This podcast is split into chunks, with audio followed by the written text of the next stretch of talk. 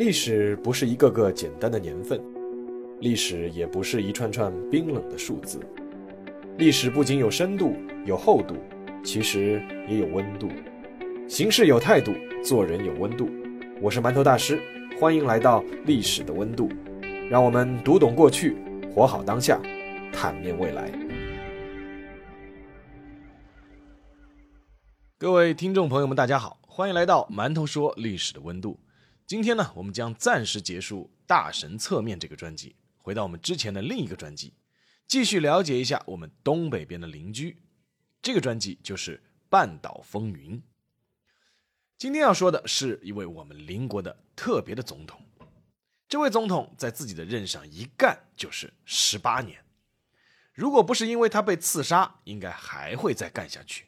但他被刺杀了，因为他是一个独裁总统。但就是这样一个独裁总统，却让这个国家的经济开始了腾飞，所以他被称为这个国家最具争议的一位总统。一九七九年十月二十六日晚上七点，韩国中央情报部部长金载圭找了个借口，离开了正在进行的酒席，来到了二楼办公室。在办公室里，金载圭打开了抽屉。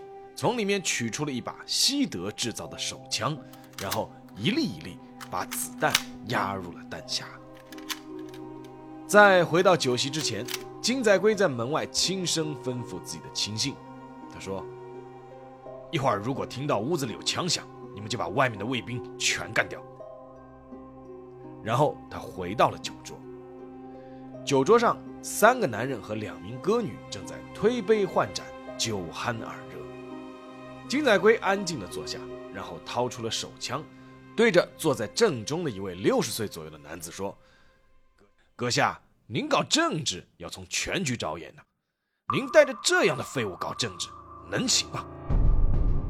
在全桌人都愣住的时候，他把手枪对准了六十岁男子身边的另一个男人——总统侍从室侍卫长车志彻，然后扣动了扳机，一声枪响。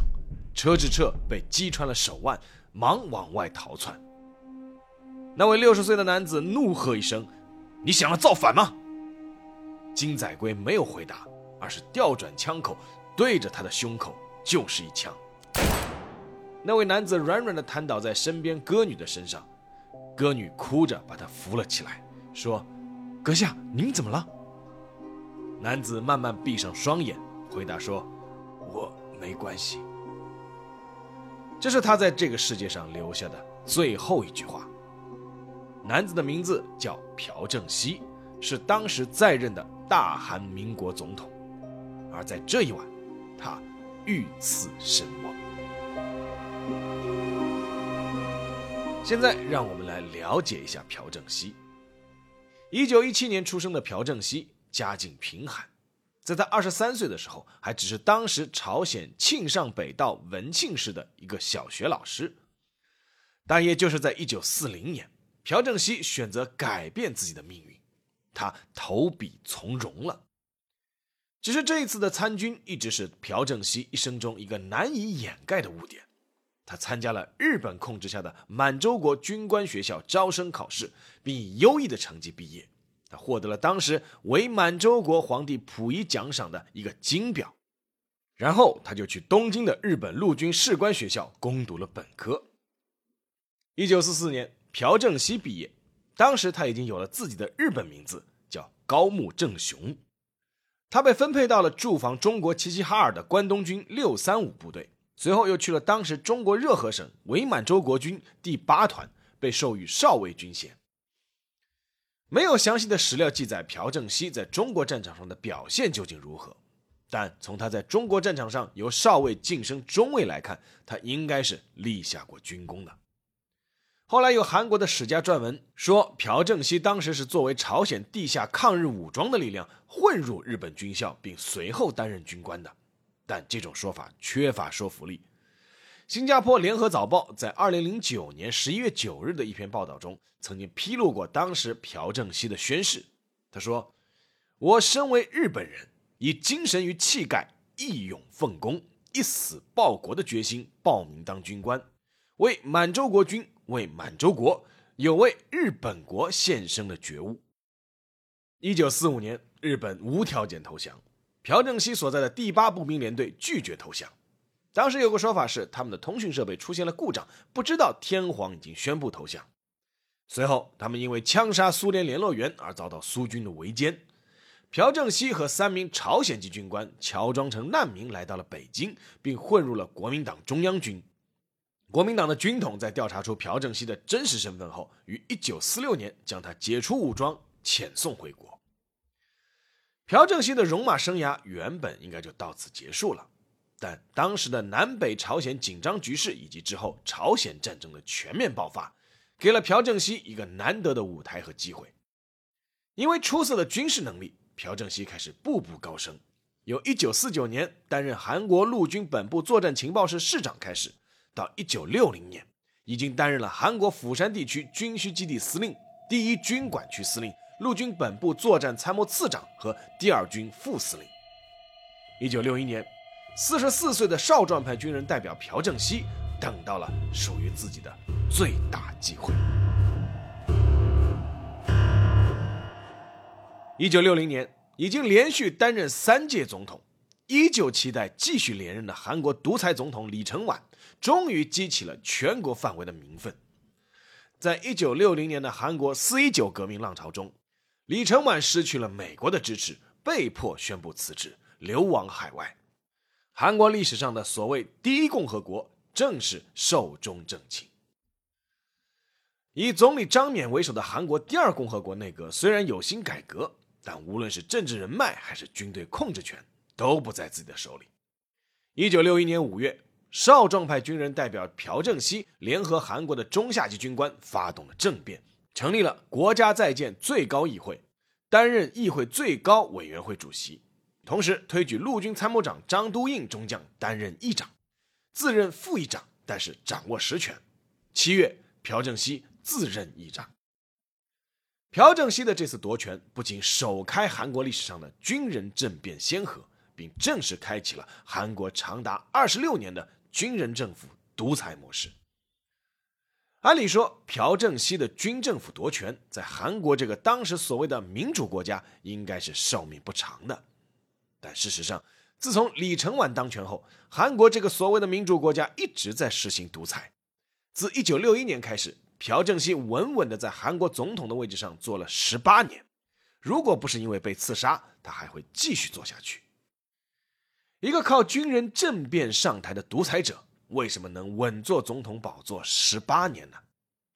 朴正熙主要依靠的是三点：第一点是最重要的，就是他一下子抓住了当时韩国问题的根源，那就是发展是硬道理。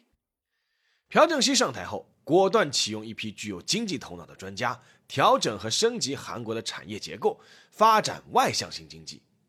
在朴正熙统治韩国的十八年里，韩国的经济发生了翻天覆地的变化。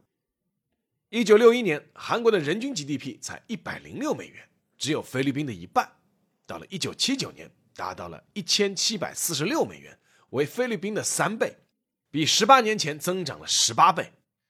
韩国的出口额在一九七九年达到了一百五十亿美元，是一九六一年的三百倍。失业率也从一九六一年的百分之九跌到了一九七九年的百分之三点八以内。在朴正熙的任内，韩国完成了一个从农业化国家到工业化国家的转变，整个过程被称为叫“汉江奇迹”。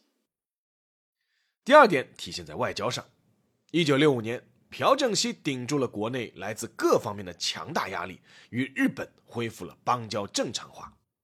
一九六四年，日本通过举办东京奥运会，事实上已经是摆脱了战后的疲软，开始进入了飞速发展期。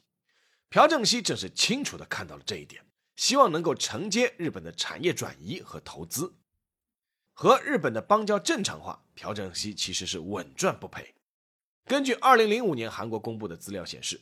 朴正熙政府从日本接受了相当于赔偿性质的三亿美元无偿资金、两亿美元有偿贷款和三亿美元私人贷款。此外，在美韩关系方面，朴正熙也是着力维护。在美国越战期间，他还派兵协助美军奔赴越南作战。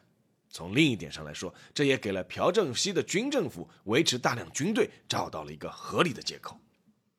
第三点，朴正熙是狠抓反腐。朴正熙本身就是贫苦家庭出身，又打着反腐败的旗号政变上台，所以打击公务员腐败一直是朴正熙重点抓的一项工作。一九六五年，韩国因为腐败而受到处分的官员达到了五千一百六十三人。到了一九六九年，光上半年就有四千人受到处分，而当时韩国的总人口还不到三千万人，算上公务员的比例，这是一个相当大的数字。朴正熙规定，韩国的官员以及家庭生活奢侈，包括拥有豪华住宅，都要受处分。出了事上司和检察员要受连带处分，而且受过处分被刷下来的官员，不准去原来同流合污的企业工作。他规定了十二种要肃清的官员对象，其中包括刁难群众、开后门、没有工作能力等等，都要受到处分。比较难得的是，朴正熙自己能够做到以身作则，他基本上全用韩国的国产货，不打高尔夫，生活简朴。在朴正熙漫长的政治生涯中，受到过很多政治对手的各种责难理由，但其中没有一项是说他腐败。那么问题就来了，既然朴正熙当政期间有那么大的功劳，为什么他会被刺杀呢？而且是被亲信刺杀呢？朴正熙被刺杀，同样是因为三点原因。第一点，那就是无论怎样，朴正熙的政府是一个独裁专制政府，尤其是一九七二年的韩国总统选举，朴正熙一人参选，一人当选。而且他还通过了维新宪法，规定韩国总统可以终身担任。自从朴正熙独裁以来，尽管韩国经济取得了巨大的成就，但民间的反对声音甚至游行示威就没有停止过。最终，连韩国背后的美国人都看不下去了。当时的卡特总统就曾经给朴正熙写过一封信，告诉他不能再高压和独裁了。那第二点也很关键，那就是成也经济。败也经济。尽管在朴正熙的统治时期，韩国的经济开始腾飞，但不可能永远高速发展。尤其是到了1979年，在波及全世界的第二次能源危机影响下，韩国破产的中小企业达到了三千多家，大批的工人失业，国内发生了严重的通货膨胀。在这样的背景下，韩国的反对党开始冒头，尤其是后来也成为韩国总统的金泳三，当时领导的新民党。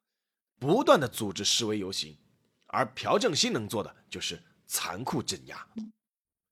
第三点自然要落到行刺者金载圭这个人身上，建立了四大支柱部门，分别交给了他的四大亲信管理。第一个部门是中央情报部，部长就是金载圭；第二个是陆军参谋部，参谋长是郑生和，当时被金载圭邀请在另一个房间，事先他并不知情。第三个是总统府秘书室，秘书长是金贵元。刺杀发生的当天，他是在房间内的第三个男人，他事先是知情的。第四个是总统侍从室，侍从长就是车智彻，首先被枪击击穿手腕的那一个。而刺杀者金载圭是朴正熙的同乡，两个人又是汉城陆军士官学校二期的同学。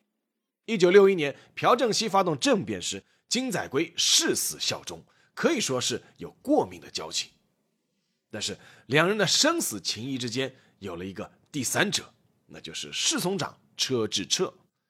到了后期，朴正熙越来越宠信车智彻，而金载圭认为车智彻是不学无术，他不甘心受到冷遇。让金载圭真正起杀心的是，他得知朴正熙要撤换他。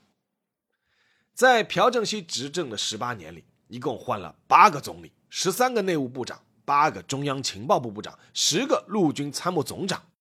外界评价朴正熙换政府官员就像换鞋一样随便，而朴正熙的用人原则是，绝不允许你在一个位置上根深蒂固，过一段时间就会用一个毫无经验的新人来和你竞争，甚至取代你。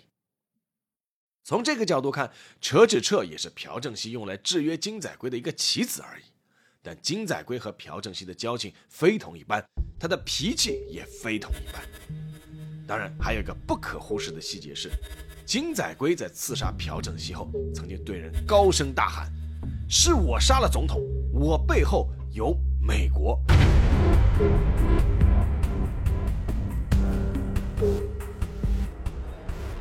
金载圭成功了，但他也失败了。成功是指他确实干掉了朴正熙，失败是指他给别人做了嫁衣。穿嫁衣的那个人全斗焕。按照金载圭原本的打算，在除掉朴正熙之后，他软硬兼施，胁迫也好，说服也好，让金桂元、郑生和这些当权派和他一起组成新的政府。但当时的朴正熙的亲信，担任陆军保安司令的全斗焕，比他们动作更快，马上成立了另一个司令部，拉上了自己小团体中的亲信，当时担任汉城警备司令的卢泰愚，立即发动了对金载圭的逮捕，并且就是发动了军事政变。金载圭被捕后，声称自己是为了反对朴正熙的独裁统治才行刺的。当时全国上下都是支持金载圭的呼声，要求结束军政府的统治。由此啊，也可见当时反对朴正熙的民意是有多么强烈。韩国至少有二十万人以上参加了示威和游行，但最终遭到了全斗焕的残酷镇压，酿成了韩国历史上最惨烈的光州暴动事件。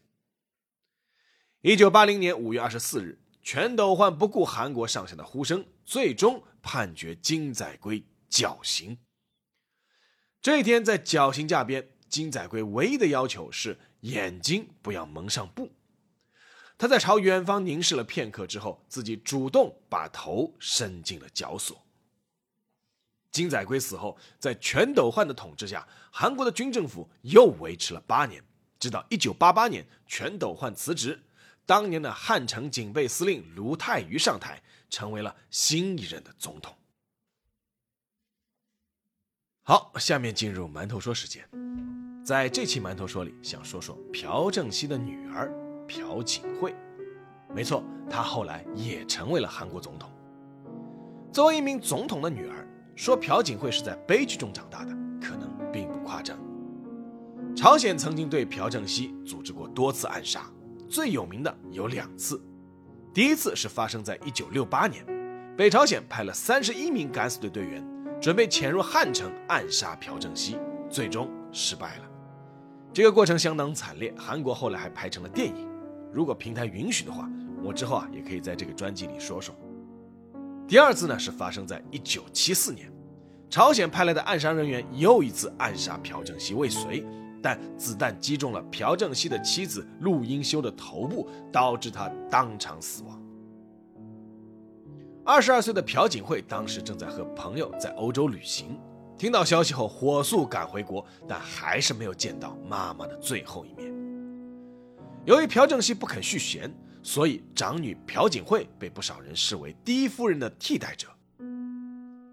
一九七九年六月。朴槿惠代表家中的女性和父亲一起接待了美国总统卡特一家，被认为其实已经在履行第一夫人的职责。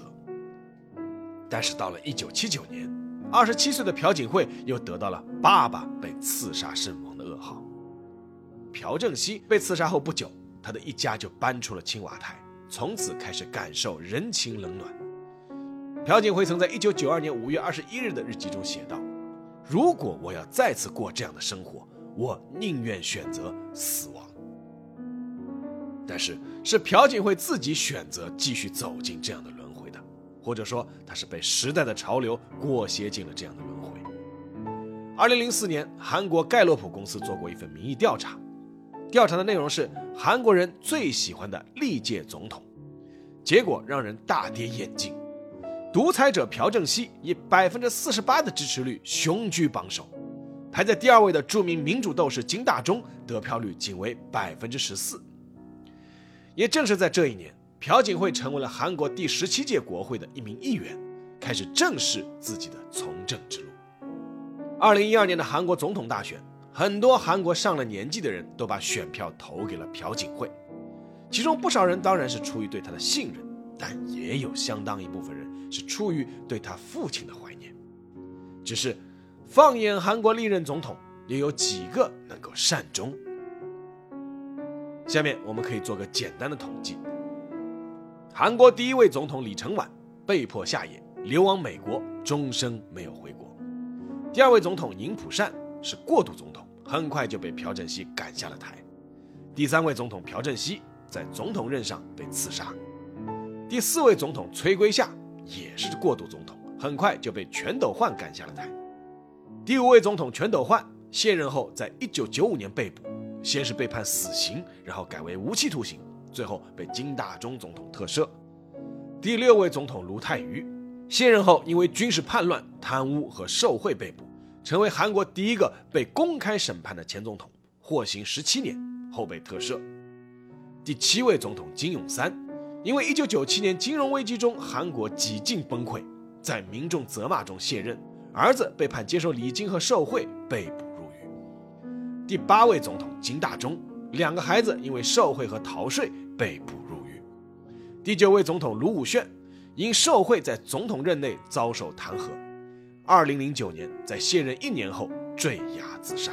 我们之后也会说到他。第十位总统李明博，二零二零年因为涉嫌贪污受贿被判入狱十七年，二零二二年十二月刚刚获得特赦。第十一位总统朴槿惠。二零一七年，因为崔顺实事件被弹劾，免去总统职务，随后被逮捕，之后被判刑二十二年，在二零二一年十二月获得特赦。第十二位总统文在寅，目前是在退休后安享晚年的状态，但外界一直为他捏把汗，因为针对他的调查从未停止过。如果哪天传来他被捕入狱的消息，恐怕也不令人意外。在朴正熙遇刺的前两个月。他曾经亲笔给女儿写了一副汉字的题字，题字是“身与名俱没，江河万古流”。